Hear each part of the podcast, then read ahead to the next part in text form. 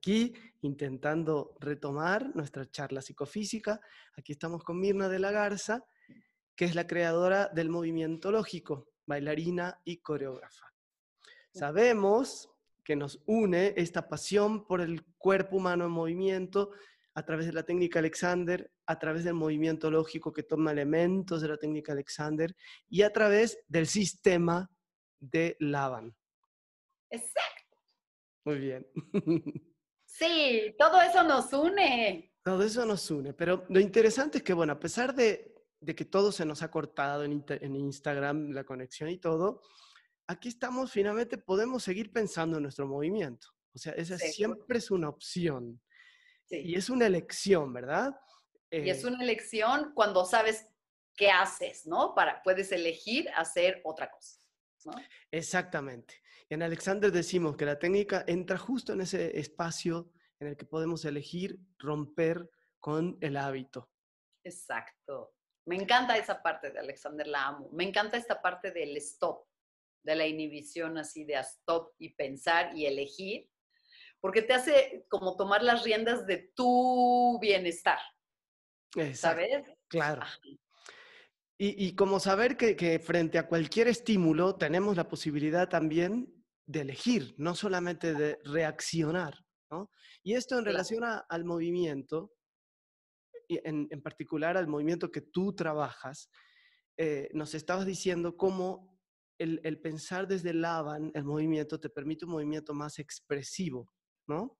Ajá. Bueno, pensar como en, en lo particular, pues en el ejemplo este de tener un objetivo en el espacio, que es como cómo te relacionas con el espacio, pues genera una, que el movimiento sea expresivo porque tiene la intención de, llegar a un punto en el espacio, ¿sí me explico? Que no es lo mismo que levantar el brazo así nomás, sin ninguna intención. Entonces, parte de, de lo que Lavan abona dentro de este sistema, que me parece que es sublime, es que maneja toda esta parte, no, del, no nada más de descifrar el movimiento, porque crea como un catálogo matemático de poses de movimiento, pero no nada más eso, sino la intención. Si me explico, que es la parte sublime, es, es lo antes que sucede y cuando sucede, por qué sucede. Y eso lo hace expresivo. O, o sea que un movimiento puede tener intención o no, o siempre tiene intención.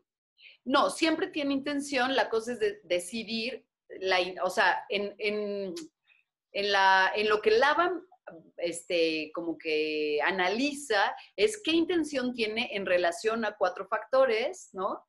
Que son el tiempo, el espacio, el peso y el flujo, ¿no? Entonces, ¿qué intención hay? Y justo para poder jugar es como, como que descortica, ¿no? ¿Cómo se dice? Así como que des, desmenuza. Desmenuza ajá, como que desmenuza posibilidades para que tú digas, ah, ya sé, ya sé, voy a hacerlo súbito y, luego ligero y luego, ah, yo qué sé. Entonces, no es que, sí, un movimiento puede no tener una intención de effort, es decir, del sistema que, del que habla Lavan, claro, puedes estar nada más en una primera parte que es como del cuerpo, que es como, como están los bebés que mueven sus piernitas y todo esto. No hay realmente una intención, son, son respuestas a estímulos y no hay, o sea, no hay una intención em, pensada, pues, voluntaria. O sea, es una manera como de, de ver el abanico de intenciones. Sí, y claro que está mucho, digo, muy influenciado por, por la, la parte actoral, pues, por la parte de las intenciones, o sea, cómo hacer que tú estando en escena, no es que se limite a eso, pero, pero tiene que ver con eso, ¿no? En vez de decir, es que, es que estás ausente o es que eres gris, bueno, sí, pero entonces, ¿qué hago? Entonces, quizá puedes decir, ah, pues piensa en usar tu peso de manera fuerte y piensa en, ¿sabes? Entonces son indicaciones que son mucho más eh, acertadas o que dan una guía mucho más clara para llegar a, una, a un objetivo, ¿no? Es decir, tú quieres un personaje que sea de tal manera, usando esta, este abanico de intenciones, pues te acerca de una manera muy certera. Eso es nada más viendo una de las partes del sistema, que es Sí, Ajá, ok. Ahora, lo, lo, que se me viene a la mente es la relación con lo coreográfico, ¿no? Claro. Pero ¿qué pasa? Eh, esto que hablas del movimiento expresivo, ¿lo podemos pensar también para la vida normal, el movimiento expresivo? Claro. O sea, tú piensas, de verdad, a mí me encanta hacer el, el, el, el. Ya empiezo con francés. Te veo y quiero hablar en francés, por Dios. Eh, quiero, me encanta hacer el ejemplo. Si on parle en français, je vais donner l'exemple en français alors. no, el ejemplo del bote de Nutella. O sea, cuando tú vas a alcanzar un bote de Nutella, tu intención realmente es alcanzarlo, ¿cierto? Tu intención es alcanzarlo y eso hace que todo tu cuerpo se organice para ese objetivo, con esa intención y te vas a estirar y todo. Y eso es expresivo, es tanto funcional como expresivo. O sea, ese movimiento lo estás haciendo desde la idea de la funcionalidad, puede ser, y resulta en un movimiento expresivo porque tiene una intención clara de hacia dónde y tiene todo el deseo. ¿Sí me explico? Entonces, eso, o por ejemplo, aventarle la pelota al perro, ¿no? Estás así, estás poniendo atención en dónde está el perro y luego lo haces súbito, hay toda una relación, o sea, lo que hace es que coloca al, o sea, el movimiento se convierte en expresivo cuando es funcional desde mi perspectiva también porque lo coloca en el presente. Ah, ok, ok. Se me viene a la mente no sé si has visto unos videos en YouTube de, mm, del método Feldenkrais que muestran a los bebés en, muchas eh, situaciones de movimiento. Y yo lo uso, uso esos videos muchas veces para ilustrar esto que sucede con los bebés, cuando somos bebés, cómo la intención organiza todo tu movimiento, ¿no? Cuando, cuando ellos ven un juguetito los ojos miran el resto de la cabeza y el resto del cuerpo acompaña. Y, ver eso tan naturalmente coordinado es maravilloso, ¿no? Claro. Entonces nosotros podemos volver a esa coordinación. ¿Ustedes hablan de coordinación? No especialmente coordinación, sino de organización. Pero sí, pero entiendo lo que di, o sea, no sé si no se habla de coordinación. Yo sí digo coordinación o Sí, es, es que esté organizado, todo se organiza. Y ves antes de eso, porque claro, en las etapas del desarrollo pasamos por sí tener la intención, que incluso es lo que genera la curva, ¿no? O sea, es tan trascendente la intención y bueno, y el movimiento que, que, nace de esa intención que deja huella en la columna vertebral, en los huesos, pues, no nada más la columna. Claro. Y, y hace que todo se organice para que suceda, ¿no? Exacto. Eh, ahora, en tu camino como coreógrafa, o sea, ¿tú conoces la técnica Alexander como bailarina? Eh, o, cómo fue? ¿Cómo, llega a tu vida eh, todos estos sistemas o métodos de movimiento? Pues en realidad llega por accidente, accidente literal porque me caigo. Entonces, yo estaba lastimada, estaba viviendo en Francia, estaba lastimada de una rodilla y entonces pues con muletas a la universidad y, y, una de mis maestras, que justo me daba coreografía, era maestra de técnica Alexander y yo no lo sabía. Y ella, bueno, me, así con ella yo probé la técnica Alexander, probé, nunca tomé clase de Alexander con ella, he de decirlo, sino que las cosas que ella me decía a mí me hacían muchísimo sentido y siempre me decía, como en la técnica Alexander, bla, bla, bla, como en la técnica Alexander, bla, bla, bla. Y claro, yo nunca pude tomar una clase de técnica Alexander en París porque era inabordable. O sea, yo era estudiante y comía con 10 francos, en esa época había francos, o sea, no tenía lana. Pero a través de ella, ella me enseñó, por ejemplo, esto de trabajar a partir de las posibilidades, porque yo estaba lastimada y no podía hacer ni piruetas, ni grandes saltos, ni nada.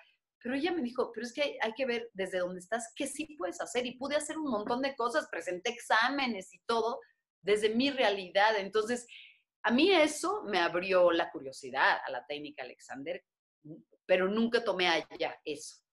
Después vine a México y aquí sí tomé clases de técnica Alexander Alexander. La primera vez que tomé fue con Claudia Montero y bueno, ahí se me abrió como otro panorama, como mucho más profundo en el sentido de poder estar yo como revisándome, ¿no? y, y, bueno, y después me regresé para allá y entonces empecé a tomar las combinaciones y entonces era Gilles Estran, que es un maestro de Alexander, junto con Lance Gris, que era un bailarín de la compañía de Trisha Brown, los dos, y veía cómo funcionaba y era, la verdad, era el paraíso, era una locura. Yo estaba enamorada de Alexander así, ¿no?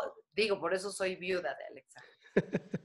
Y así fue, ¿no? Luego aquí también tomé clases con Rodrigo, este, de Alexander Alexander, ¿no? Después ya, pues como me clavé, pero ya ahí yo ya había hecho el movimiento lógico, porque con, con las cosas que Susan Holzer me había enseñado, eran como principios, y claro que me dio literatura y así, aunque no había tomado yo clases, y empecé a empaparme de eso. Es más, hubo, digo, esto hasta pena me da así.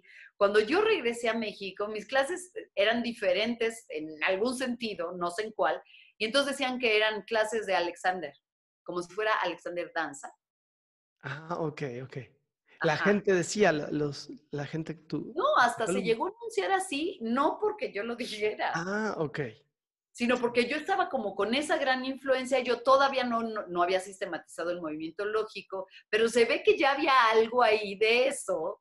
Sí. ¿No? Y entonces decían, no, es que Mirna da clases de Alexander. Y yo así, ¿qué? No, no, no. Y, y, además yo ni siquiera había tomado una clase de Alexander como para realmente decir, no, chicos, a ver, esto es una clase de Alexander y esto no es una. Yo no había tomado, o sea, yo tampoco sabía qué era, cómo era una clase de Alexander. Exacto.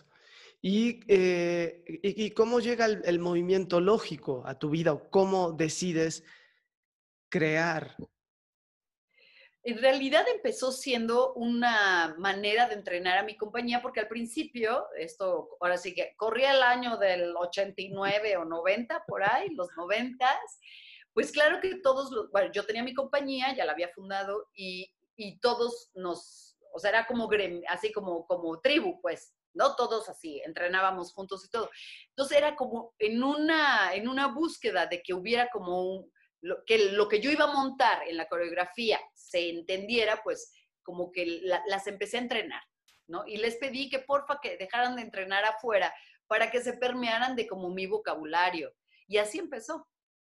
Y empezó, eh, o sea, empezó como, mm, como con fines de crear un vocabulario y después empecé a ver en dónde estaban los patrones, qué iba primero y qué iba después, qué de los principios de Alexander a mí, yo era constantemente los decía, esto del stop, así de, no, a ver, piensa, y eso me conectó después con la respiración, entonces mi trabajo está muy permeado, muchos alumnos han dicho que eso es bellísimo, que, que cuando les pregunto, bueno, ¿qué te llevas de, este, de esta clase? Que aprendí a respirar.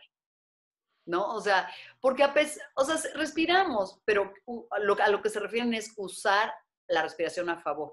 Entonces empecé a sistematizarlo cuando me di cuenta de esos patrones, pero había pasado ya un rato que yo estaba entrenando a mi compañía y luego había habido otros bailarines que habían llegado así de, oh, podemos entrenar contigo y pues sí. Y poquito a poco se fue abriendo. Es más, llegué a dar clases así a público, a bailar y a profesionales, pero a no nada más mi compañía, muchos años en los talleres de Coyoacán. Ahora, no sé si tú sabías, ahora que dijiste que los chicos te decían, gracias porque aprendí a respirar. Te voy a decir algo, no sé si tú te acuerdas de tus eh, lecturas de Alexander o haber leído la historia de Alexander. Cuando Alexander, Alexander sufría de muchas enfermedades desde muy niño. Una era eh, asma, era, respiraba muy mal. Cuando Alexander empieza a aplicar sus principios, obviamente empieza a curarse de ese problema de respiración. Entonces eh, empieza a trabajar con, gente con problemas similares y empieza también a curarlos. Entonces se hace muy conocido en, en, Australia, después él se va a Londres en, a principios del siglo XX, pero se hace conocido como el hombre de la respiración. No sé si De verdad, eso lo sabía. tengo un panfleto de esa época, después en algún momento te lo voy a mostrar, y habla de eso, de, el hombre, el creador del método respiratorio, así lo, llamaban, the breathing, el hombre de la respiración. Porque finalmente es muy importante esto, y, es lo que estabas diciendo, cómo el movimiento está, no, nos cubre en, en toda su magnitud, y la respiración es un movimiento que estamos permanentemente interfiriendo. Eh, de hecho, en, los talleres hacemos dinámicas que cualquier tensión generalmente genera un bloquear la respiración. Entonces me hace sentido esto que, que me estás contando, ¿no? Sí, claro. Sí, y, y, es tan, yo siento, ¿no? Como hablar de la respiración puede sonar como tan básico, pero justo, justo por ser básico es esencial. O sea, a mí me parece que es el germen, ¿no? Y eso como, como genera movimiento y cuando lo sabes usar a favor, estuve trabajando cuando hice la especialidad de, de Lavan Barteniev, la tesis o el trabajo final que hice fue una investigación con chicos de la Liga Olmeca de Béisbol. Y todo lo, o sea, mi, mi, primera pregunta de investigación iba en, en, relación a cómo mejorar el swing y hablando como del fraseo de movimiento y cómo se organizaban y en dónde estaban las intenciones. Y poco a poco fui retrocediendo, conforme fui trabajando con ellos, retrocediendo de, no, no, esto, no, esto mejor después de que entiendan esto, después de que entiendan esto, y acabamos en la respiración acabamos, empezamos, porque ya nunca llegué al swing. Y yo me acuerdo haberle dicho a Karen Stott, mi, mi, asesora, haberle dicho, ay, no lo logré, no sé qué, y que ella me haya visto así con grandes ojos y me haya dicho, llegaste a la mina de oro. O sea, eso es la mina de oro. O sea, la les enseñaste. Ya, ¿no? Y finalmente es la base, ¿no? De todo. Sí, claro. Eh, lo que pasa es que nos concebimos siempre de manera tan fragmentada, ¿no? Es como que el cuerpo no es parte de la respiración, o el movimiento, ok, eh, cuando hablo de movimiento es la mano, el brazo, pero no es todo lo que, lo que sucede cuando respiramos, ¿no? Sí. Y bueno, estábamos en, en nuestro intento fallido por Instagram, estábamos hablando de los isquiones. Ah, sí. y para la gente que lo está viendo, que se me ocurre, todos estamos en, este momento seguramente sentados y ¿cómo podemos reconocer los isquiones? ¿Cómo? Porque hay gente que piensa que son unos huesitititos y no son tan chiquititos, ¿no? No tengo No, no son chiquititos. Yo digo que son las patas del frutero. Si se imaginan un frutero, justo son las patas del frutero, pero no es la, o sea, es todo el hueso, no es esto. Exacto, es como grande, ¿no? Son grandes, sí, son grandes. Y, y estos que se sienten cuando haces así, ay, mis pants todos despintados. bueno, esos son los isquiones, ¿no? Que son parte de nuestros tacones de las de la, de la pelvis, ¿no? Yo les hago poner una mano debajo de cada nalga Ah, pues sí. Lo pueden probar, no sé si lo, has hecho así o de qué manera, porque cuando pones las manos debajo de las nalgas, percibe los isquiones y las quitas, ahí sientes un poco más potente cuál es ese contexto, ¿no? Claro, sí, sí, sí, no lo había hecho así con las manos, duele. Ah, es que ahorita sí, duele, duele. Pero estabas diciendo que, esta posibilidad de los isquiones de, de, estar más por delante, más por detrás, Así, ¿no? De cómo te, cómo te sientas. O sea, estábamos diciendo que la, o sea, el, peso, ¿no? El peso cayendo. A mí no me gusta, o sea, sí es cierto que tienen como esta forma, pero a mí me gusta darles esta idea. O sea, como que llegan y estallan, ¿sabes? O sea, como una cosa que se expande, como para pensar en la pelvis en un, algo que hace un movimiento como muy horizontal. Entonces, irte para atrás de los isquiones como en una mecedora, ¿no? Irte para atrás de los isquiones, irte para adelante, te coloca y te genera tensiones de diferente manera y te organiza. Entonces, cuando estás justo donde tienes que estar, no es pesado estar ahí. Quiero decir, no es, bueno, incómodo si estás acostumbrado a sentarte así, pues claro que regresarte aquí lo vas a sentir incómodo, no cómodo, ¿no? Pero sentado ahí es como sabes que yo acostada de lado levanto un brazo y me puedo quedar con el brazo ahí toda la vida porque está justo donde tiene que estar y eso me gusta pensar con los isquiones, ¿no? O sea, estar... estar lo, que, lo que hablamos desde Alexander, cuando hablamos de estar sentados, Ajá. es que eh, cuando estamos de pie, nuestros pies son el soporte, ¿no? De, de la postura. Cuando estamos sentados, los isquiones naturalmente son nuestro soporte. Claro. Que luego lo vamos modificando sentándonos ya más en el sacro y colapsándonos, pero en realidad no deberíamos tener que hacer nada para estar ahí. estamos ahí y, y ya está, ya sucede la verticalidad, ¿no? Claro, sí, o sea, las fuerzas opuestas están, digo, es nuestro modus operandi al vivir en este planeta, al menos, no sé cuándo nos mudemos de planeta, pero aquí justo estar jugando con esas fuerzas opuestas, y digo jugando tomando parte de, ¿no? No jugando, no es peyorativo, pues para mí el juego es algo muy serio. ¿no? Qué lindo. No, y me gusta eh, esto que dices de las fuerzas opuestas. Eso es algo que hablamos mucho también. Fuerzas sí. antagonistas. No, bueno, Rosy, es que el, el, la técnica Alexander tiene, para mí es como la inspiración poet, no poética, filosófica, ¿sabes? O sea, yo, por eso digo que yo, yo no trabajo la técnica Alexander, yo trabajo los principios uh -huh. que se manejan en la técnica Alexander, como las, estas grandes frases que puedes oírlas según tu contexto muy pequeñita, nota pequeñita, súper contundente, según vas entendiendo en el cuerpo, vas teniendo contexto en el cuerpo, una, eso de, de, de, detectar tu patrón, al principio puede ser así de, ah, sí, mi patrón es que, este, no sé, siempre estoy más para adelante. Bueno, ya es un logro, ¿no?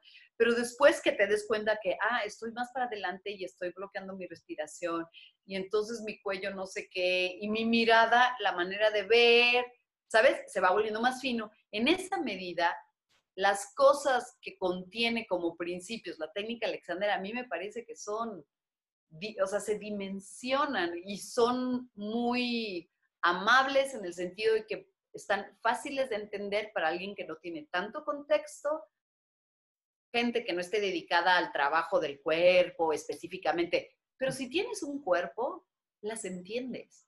Y era un poco eso lo que yo quería hacer con el movimiento lógico cuando lo sistematicé, aunque, pues ni modo, sí me, sí, sí me, vamos, me jaló totalmente, totalmente, porque no fue para todo el mundo, sino para gente que está dedicada a la danza. Pues claro que me jaló mi debilidad, que es la danza, ¿no? Claro, por, yo me acuerdo haber eh, participado de algunas clases dando ritmo, ¿te acuerdas? Yo les sí, ah, pues en la formación. En la formación. Claro. Pues cuando es, formé maestros de movimiento lógico, claro. Eh, bueno, cuando formaste maestros, esa gente se dedicó, era gente dedicada a la danza, ¿no? Casi todos. Era gente, sí, dedicada a la danza, sí, sí, la mayoría. María Vélez, por ejemplo, ¿te acuerdas? María. Sí, claro. Y, y, aunque es diseñador y todo, siempre estuvo muy cerca, hacía biodanza y esto. Las demás eran, sí, habían sido alumnas mías de otras escuelas o gente que llegó así, sí, gente dedicada a la danza. Ok, o sea que es un elemento, el movimiento lógico que, que pudiera ser un, una herramienta para, para coreógrafos, bailarines. Eh, sí, para coreógrafos sí, pero la metodología, que fue la tesis de licenciatura que me le eché así, de cómo las herramientas del movimiento lógico funcionan para la creación. Pero ese es asunto de otra junta. Ok. ¿no? Ah, o sea, hablando del cuerpo, está creada. El movimiento lógico tiene ahora, ah, pero eso es ahora, hace dos años, ¿eh? Hace, bueno, casi cinco, vamos a decir la verdad, casi cinco años. Está creada para gente, entreno bailarines o, o preparo bailarines y con, con el movimiento lógico como técnica de danza, con la metodología propia de, del movimiento lógico que no es la repetición de movimientos, que tiene un sesgo hacia la conciencia de lo que estás haciendo, que los resultados no es lo que importa, sino cómo los llegas, ¿sabes? O sea, eso, todo eso está abrazando la metodología de lo que hacemos, pero para danza. Pero tengo otra, un rubro otro, que es para gente de no danza y que está muy enfocado en el trabajo y que tiene todos los elementos, los elementos del movimiento lógico en el trabajo de la pelvis y está enfocado a mujeres de 50 años. Ah, súper interesante, pero basado en el movimiento lógico. Sí, sí, es el movimiento, es lógico, el movimiento lógico con su apertura, o sea, se le quita lo de solo para gente de danza y abre esta vía en donde yo, no sabes, ¿eh? siento que todavía no acabo, por supuesto, porque he estado así como organizando el material y creando material nuevo dirigido a gente que no está dedicada a la danza, no exclusivamente, pero principalmente mujeres, te voy a explicar por qué, porque yo tengo un cuerpo de mujer y es en el, en el cual exploro Entonces creo que va a hacer sentido en una mujer que tiene una cadera similar y que pasa por procesos similares. No quiere decir que sea exclusivo para mujeres, ni mucho menos. ¿no? Hasta ahora se llama Femtifem, esa línea, que quiere decir 55 en sueco. Ah, mira, yo pensé que fem tenía que ver con... No, fem es como five y femti es como 50. Ah, ok. ¿No? Entonces, femti fem, pero que sí se oye fem de femenino. Sí, ese está muy bueno, el juego de palabras. ¿Y qué, qué, resultados ha dado e, ese, ese abordaje? Es, ha estado increíble. Ya lo he dado en un montón de lados, en, en Monterrey, bueno, en un montón de lados. El último que di fue en febrero, justo antes de la pandemia, gracias al cielo que lo pude dar en la coordinación de danza de la UNAM, en Danza UNAM. No, fue así. Yo, ah, casi es muy conmovedor, es muy conmovedor, pero esa vez, o sea, yo me acuerdo así regresar el camino de la UNAM a mi casa, así, de verdad, eh, bañada en llanto de lo que yo sigo aprendiendo gracias a, estas mujeres maravillosas y, me conmueve mucho. Hay algo, no sé si decir eso, es que es algo que siempre me ha conmovido y es que la gente confía en mí. Me conmueve que lleguen a mi clase, así de, ¿sabes? No me asusta, me conmueve. ¿Entiendes lo que sí? ¿Se entiende? Sí, sí, claro, que la gente finalmente está depositando su confianza y su cuerpo de algún modo en, la propuesta tuya. Y es conmovedor, o sea, humildemente, pues, no, no es que me asuste, es que me conmueve, realmente me mueve el, mi adentro. Y sobre todo porque todas, todas estas técnicas se abordan desde la noción de que somos un organismo psicofísico. Entonces, seguramente lo que les pasa en su cuerpo las emocionará, las sorprenderá, las alegrará. Eh, no sé, Como con Alexander es, igual. ¿Sabes? Ahí puedo contarte esto velozmente. Una, la vez que tomé esta clase que estaba Lance Gris, el bailarín de Trisha Brown, con Gilles Strong, que era el, maestro de Alexander, eh, yo estaba solamente parada, ¿no? Porque él, pues, hacía así, mientras enseñaba en repertorio, no sé qué, trabajaba con uno, trabajaba con otro, y entonces llegó conmigo y yo estaba solo parada, y él se puso de cunclillas, ¿no? Porque yo estaba parada con mis brazos, o sea, bueno, así, y me tocó con sus manos las puntas de mis manos, de mis dedos.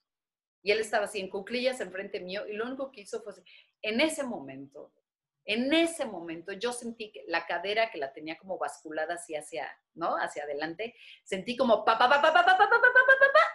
Haz de cuenta que empezaban a cortar nudos, ta ta ta ta ta. Eso sentí, te lo juro, te lo juro, eso sentí en la cadera y me vino un llanto. Hace un susto, ¿no? Así de haber soltado, literal, ¿no? De haber soltado primero sentí así que mi cuerpo crecía cuatro metros y luego así, hace cuenta, pues ya le abrieron la llave y buah, buah, buah, buah, buah, Y entonces él volteó, pues él estaba en cuclillas, él volteó y me dijo, es normal, porque perder una, una tensión es perder a un gran amigo, es alguien con quien has vivido muchos años. Wow. es, una gran pérdida, es un duelo. Claro, claro. Entonces, no, bueno, no sabes. Eso fue, entonces, claro, todas estas clases te conectan con ese tipo de cosas y experiencias que no te lo da ningún, bueno, no sé si ningún, yo no los he encontrado o los he encontrado en la técnica Alexander, los he encontrado con el sistema LAVAR y los promuevo desde el movimiento Ok, y, se me ocurre, no, en relación, bueno, las mujeres de cierta edad específica, en tu caso con, con, con FemTifem, y em, no sé, no sabemos quién va a ver esto, quién lo está viendo, pero se me ocurre, ¿cómo podemos, de qué manera podemos pensar? Quien, quien nunca haya pensado en su cuerpo, quien ha estado en su oficina permanentemente, eh, ¿cómo puede empezar a explorar, a ver cuáles son sus posibilidades de movimiento? Yo creo que la respiración es un buen inicio de, conectar, porque te conecta directo con el adentro, ¿no? O sea, mucho lo que yo, y se los, se los platico, pues les pido es, haz una inhalación gorda, así, y ve qué parte de tu cuerpo se ensancha más, ¿no? O sea, así. Ah, ok, entonces la mayoría de las personas dicen aquí o la estómago, ¿no? Y entonces después les llevo la atención, guío la mirada, jajaja, ya sabes, a otra parte del cuerpo. ¿Cómo esa ahora lleva eso a al hombro o a la oreja? La oreja me gusta mucho porque destensa toda esta zona, si pienso en la lengua o en la oreja, pienso en mi oreja, yo les digo, se pulveriza tu oreja, así. Ok, ¿y lo puedo hacer? ¿Lo podemos hacer? O sea, ¿cómo lo guiarías? ¿Cómo...? O sea, sentados, normalmente este lo hacemos sentado en una silla. Okay. Pero bueno, yo estoy en el piso, pero no importa. Yo estoy en una silla, sí. Ok, si estás en una silla, deja que tus brazos estén como tranquilos, ¿no? Sin que estén ni agarrando nada ni nada. Y entonces conecta con la sensación de los isquiones, o sea, nada, o sea, como piensa que estas manos o que hay algo así que te está sosteniendo desde ahí abajo, ¿ok? Y piensa en el equilibrio, ¿no? En cómo el equilibrio está sostenido en estas manos. Ahora, piensa en, haz una inhalación normal, como, pero poniendo atención en qué parte de tu cuerpo es la que más se ensancha. O sea, a ver, hagamos.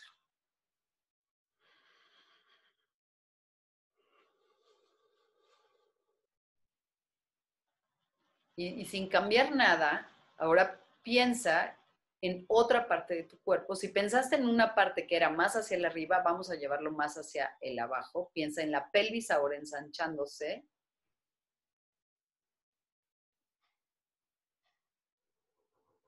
Y mientras lo haces, ve siendo consciente de qué modificaciones suceden en otras partes. Volvemos a hacer la pelvis.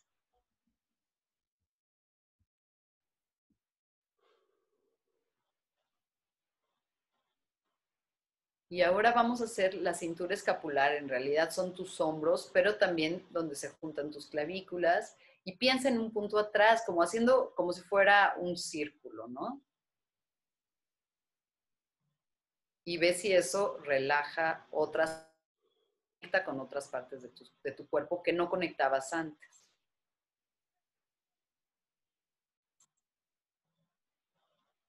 Y ahora llévalo a la cima de la cabeza, inhala.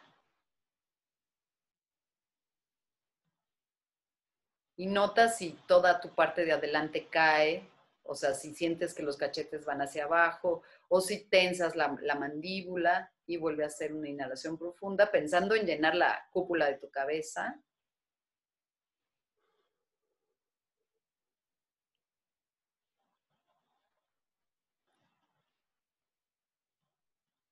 Y ahora pensemos en esas tres partes del cuerpo, digamos, la pelvis, la cintura escapular y la cúpula de la cabeza, y que en una inhalación se llenan y se esponjan esas tres partes.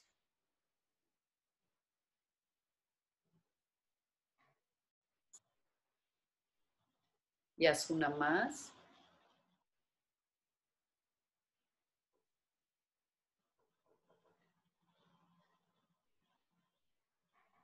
Y lentamente abre tus ojos. Y nota si hay tensiones o no nuevas. ¿Sabes? Lo hice rápido ahora porque, bueno, porque estamos en programa en vivo. Normalmente toma más tiempo que la gente y que yo misma te des cuenta, ¿no? Y luego hay esta cosa de juzgarse, ¿no? De, ay, no lo logré, mala, mala, ¿no? Entonces, no, bueno, está así como, a ver, en esta ola no pude entrar, ahí vendrá la que sigue. Pero yo creo que lo, interesante de esto es cómo el pensamiento modifica todo el movimiento y toda la acción, ¿verdad?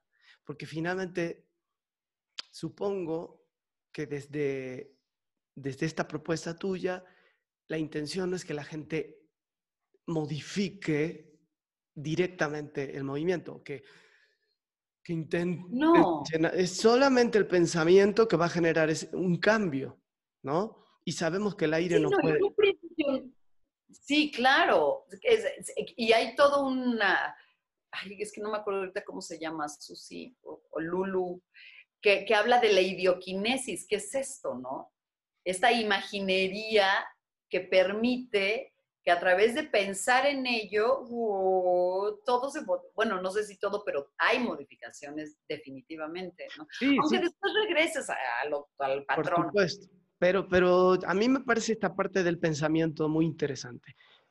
No sé tú qué opinas, pero yo entré a la técnica Alexander pensando en esta cosa del cuerpo, el movimiento, no tanto de la postura, yo no, no me preocupaba la postura, después, después empecé a ver fotos del pasado y ahí ah. dije, ¿cómo no me preocupaba por la postura? Pero bueno, no, no, no entré a la técnica Alexander por la postura, pero sí como una idea del cuerpo, ¿no? que finalmente es una técnica corporal. Hoy, después de un tiempo de ser maestro, me doy cuenta que en realidad es una técnica más mental que corporal.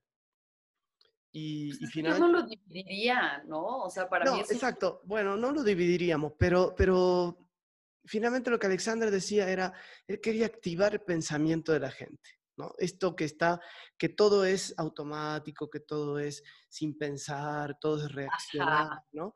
Él decía eh, que su idea era cómo puedo construir conscientemente eh, el movimiento, de alguna manera, ¿no? Entonces siento con esto que hicimos que finalmente el pensamiento genera este, esta expansión. Sí, sí, entiendo lo que dices, ajá. Sí, exacto, que, que, sí es una imaginería que te lleva mucho más ser, como por un camino sensorial o de percepción muy directo. Sí, totalmente. Y, me parece que, como tú dices, aunque hayan percibido un pequeñito cambio más grande, algo se modifica. ¿No? Eh, yo hay una dinámica que a veces hago, ¿no? Si quieres la hacemos. Ajá, Vamos a pensar, vamos a levantar los brazos, ¿no? Este va a ser el movimiento que vamos a hacer. Pero vamos a pensar, lo vamos a hacer lento, pensando en que cada brazo, ¿tú sabes cuánto pesa cada brazo? No. Más o menos. Bueno, yo tampoco, pero más o menos. Aproximadamente creo que son 5 kilos, algo así. Sí, debe ser, ¿no? Entonces, vamos a levantar los brazos lentamente pensando en esos 5 kilos en cada brazo, ¿no? Lentamente, 5 kilos son 5 paquetes de harina en cada brazo. Oh, híjole. Pensemos en ese peso. En ese peso. Eso es. Y vamos a soltar. Ay, cinco paquetes de harina. Sí. Y vamos a pensar en dos globos que se inflan debajo de las axilas. Tú dijiste lo mismo en, uno o, similar. Bueno, yo uso mucho esto. Dos globos debajo de las axilas que se van inflando. ¿no? O sea, el ejemplo de los globos lo tiene muy fácil. Entonces, finalmente lo que cambió es el pensamiento y cómo afecta el movimiento, ¿no? Sí, y a la, percepción de ese movimiento. Exactamente. Yo recuerdo, yo recuerdo eh, hace muchos años, eh, ¿te acuerdas cuando se hablaba del control mental? Sí. Hace... Eh, Uri ¿sí? Los ochentas. El control mental Silva, me acuerdo, había un método de... Ah, y, y había ejercicios de este tipo y contaban que los eh, físico-culturistas muchas veces entrenaban con esta idea de qué pasa si pienso que el peso es de una pluma. Para poder levantarla. Exacto. O a lo mejor que se inflan globos debajo de las axilas. ¿no? Eh, y cómo el pensamiento va a modificar eh, la calidad del movimiento, ¿no? Y cómo lo percibo, ¿no? Como tú dices. Sí, sí, porque se vuelve ligero, ¿no? Se vuelve... Y el cuerpo se organiza, o sea, hay, hay un efecto físico, pues, de cambios. Exactamente, claro. Oye, Mirna, bueno, dime, cuéntanos, eh, ¿cuáles son los, planes dentro del, movimiento lógico en México? De, ¿En dónde estás tratando de incursionar para que el movimiento lógico se conozca? ¿Estás dando clases en la academia? Sí, estoy dando clases, ya voy a cumplir, bueno, ya cumplí 10 años en la Academia de la Danza Mexicana, que es una de las escuelas de Lima nivel profesional, o sea, es de, sí, de enseñanza superior, licenciatura, pues nivel licenciatura. Ahí pues ya llevo muchos años. De hecho, a mí me llamaron, Lidia Romero, la maestra Lidia Romero me llama cuando ella era directora, justo porque yo estaba dando la formación en el Centro de Investigación CENID Danza y en el CENAR, la formación para maestros en el movimiento lógico. Entonces, bueno, ahí eh, ya hay una nueva licenciatura, bueno, nueva licenciatura tiene, es nueva porque no es como la de contemporáneo, que se llama Danza, opción multidisciplinar, en donde ya aparece como una de las materias el movimiento lógico, así tal cual, ¿no? En contemporáneo aparezco como danza contemporánea optativa, no optativa, este, hoy como dicen, danza así como la de al lado, hombre. Ahorita me viene a la cabeza, no sé, pero bueno, pero aparece como danza contemporánea que no es técnica Graham, técnica, como técnica alterna o alternativa, alternativa. ¿no? O sea, no aparece el nombre, pero en la de multi sí aparece el nombre. Entonces, pues ese es un camino súper importante para mí, entrar, sabes que me encanta dar clases, algo que me fascina, entonces, y que algo que, que yo pueda aportar ¿no? Y ha habido ya alumnos interesados en formarse. En la, ah, Eso es increíble. Entonces, no sé si, si pueda prontamente, y bueno, con esta situación menos, pero prontamente volver a abrir un grupo de formación para maestros en el movimiento lógico, pero eso lo traigo como con ganas porque ha habido gente, bueno, alumnos de la academia que han tomado mis clases y que les gustó y que les funcionó.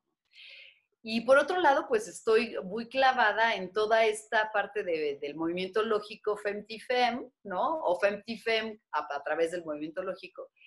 Y este, pues ese es un proyecto que está lindo porque incluye un proyecto creativo más un proyecto de acercamiento al cuerpo y de hablar, ¿no? De, los cambios fisiológicos en las etapas de la madurez, ¿no?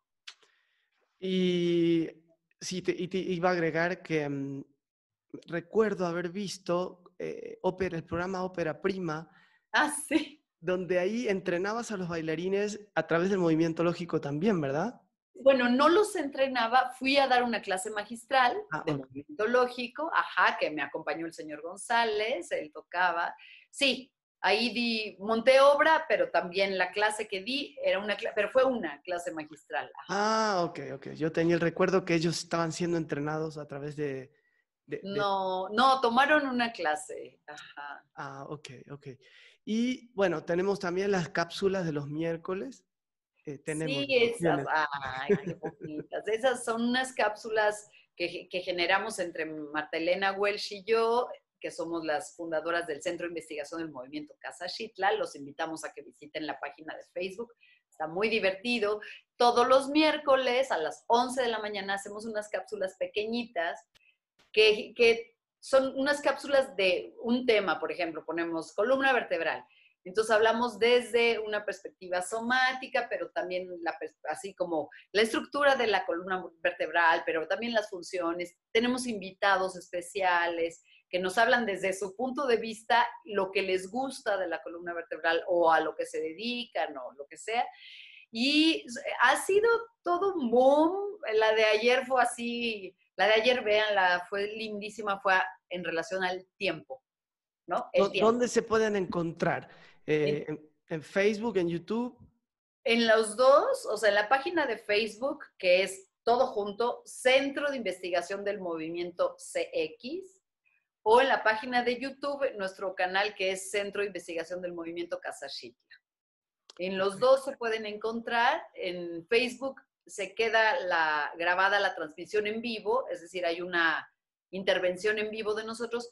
En YouTube ya no, porque solo subimos el video que, que no, en donde no estamos el pero, pero ahí están todas las cápsulas guardadas. Ahí están, en Facebook están todas, en YouTube están algunas, porque las primeras, ¡ay, la tecnología era un caos! Entonces no, las subimos a YouTube. Tenemos que habituarnos, reinventarnos, ¿no?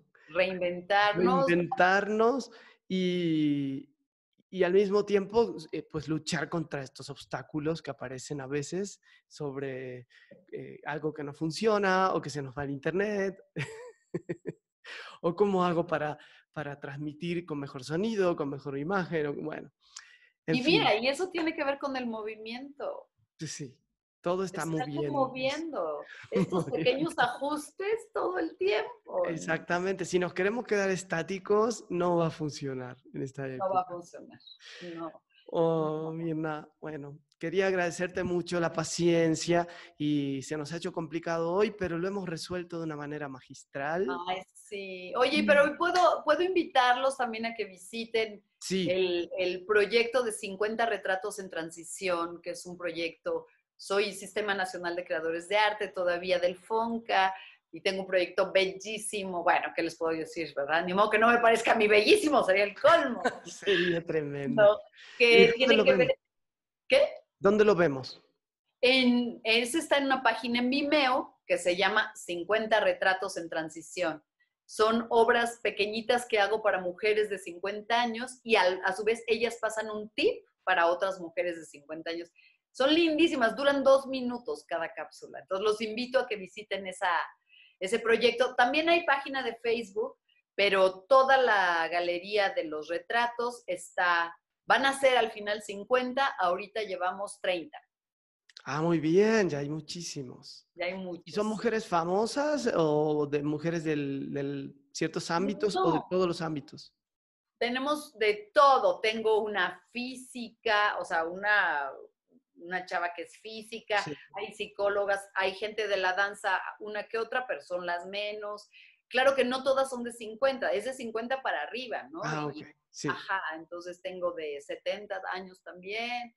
Este, hay gente de aquí y no de aquí. Está muy emocionante.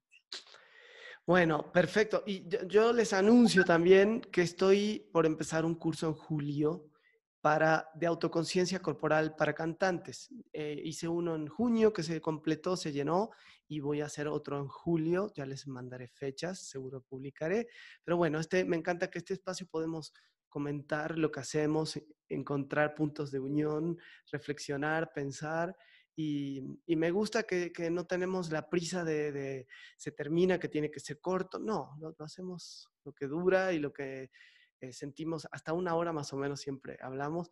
Y, y bueno, te agradezco muchísimo que Ay, Rosy, no, estuviste pues un y que nos queda esto grabado para subir a los canales, que, mm, que siempre hay gente que está buscando más material eh, que tenga que ver con el movimiento, con la técnica Alexander. Son disciplinas que no, no son muy conocidas en, en México. No. quizás en Europa, pero, pero aquí todavía falta mucho por hacer y, y Y ese- mira que ha cambiado, ¿eh? sí, O sea, la técnica Alexander ha crecido mucho últimamente. Y ha pero- crecido a, a partir también, yo creo, de la escuela de formación de Claudia Montero, se ha movido bastante más y, y más profesores que han surgido. Igualmente somos poquitos en México, Sí, nueve, pero bueno, pero, pero gente como tú que está además creando eh, nuevos, eh, nue- nuevas eh, propuestas en relación al movimiento.